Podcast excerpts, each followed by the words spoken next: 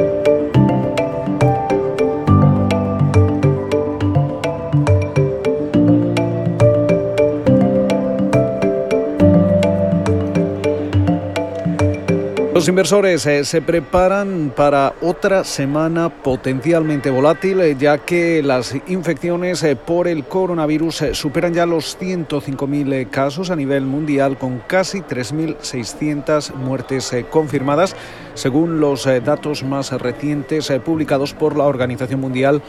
de la Salud. Esa rápida propagación del virus en todo el mundo ha sacudido los mercados mundiales. La semana pasada el Standard Poor's de 500 se convertía en una verdadera montaña rusa, subiendo y bajando más de un 2% durante cuatro sesiones de negociación consecutivas. En estos momentos, eh, fuera de Estados Unidos, vemos como buena parte del norte de Italia se encuentra cerrada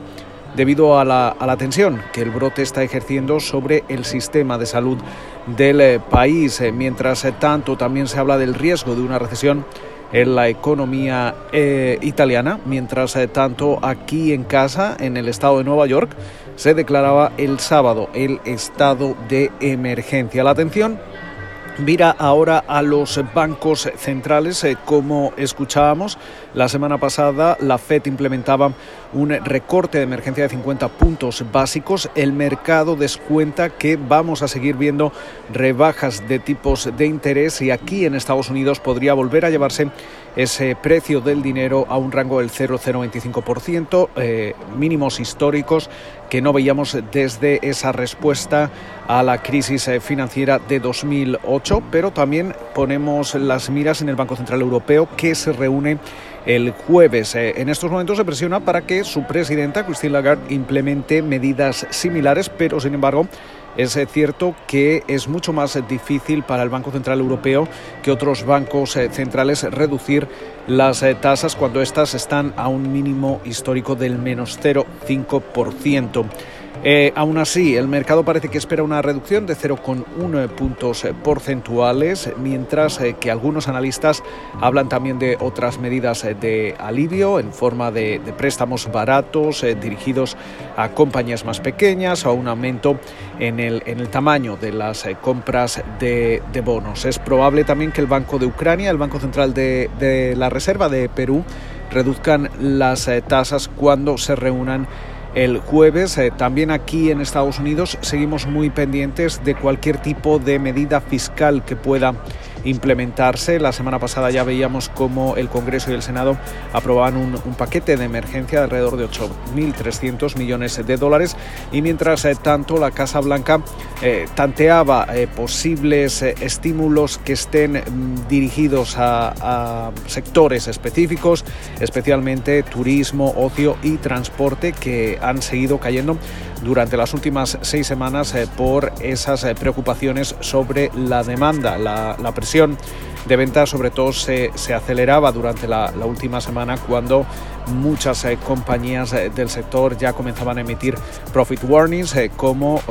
la, realizada por el consejero delegado de Southwest Airlines, Gary Kelly, que aseguraba, confirmaba que existe en estos momentos un declive precipitado en las reservas de, de, vuelo para la aerolínea. Eh, además, se espera que la creciente lista de cancelaciones eh, de conferencias importantes, eh, que ya incluye el Mobile World Congress, la conferencia F8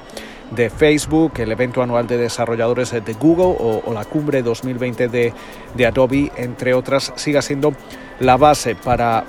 ver decisiones similares eh, de este tipo durante la próxima semana. Esta tendencia se suma también a las decisiones de multitud de, empresas, ya lo hemos visto con Microsoft, Apple, Amazon, pero también muchas dentro del sector financiero que han restringido ya los viajes de negocios y también eh, esto provoca una abrupta desaceleración de los eh, viajes de negocios que afectan también a las aerolíneas y al, también eh, estamos viendo una caída importante dentro del, turismo en general. Más allá del coronavirus, eh, mientras eh, tanto seguimos atentos a a las elecciones, las primarias demócratas, tras esa criba del supermartes, la carrera entre los dos candidatos demócratas, Joe Biden y Bernie Sanders, va a continuar este martes. El ex vicepresidente eh, de Estados Unidos se ha convertido en el favorito después de que el pasado martes lograse un tercio de los delegados que estaban en juego y ahora la atención se va a dirigir a las eh, primarias de Michigan, Washington, Missouri, Mississippi y Idaho, también a los eh, caucuses de Dakota del Norte. Esta semana también vamos a tener que estar muy atentos a los bonos especulativos, los conocidos como bonos basura aquí en Estados Unidos, porque podrían eh, continuar bajo tensión, especialmente dentro del mercado de, del petróleo, dado que la falta de acuerdo de la OPEP eh, para recortar aún más la producción ante el azote del coronavirus hace pensar que los eh, precios podrían seguir cayendo y esto hace que muchas eh, de las eh, compañías a este lado del Atlántico, las productoras de, crudo de esquisto, de shale, no, sean rentables, sus operaciones no, no, sean rentables a la hora de seguir bombeando y produciendo crudo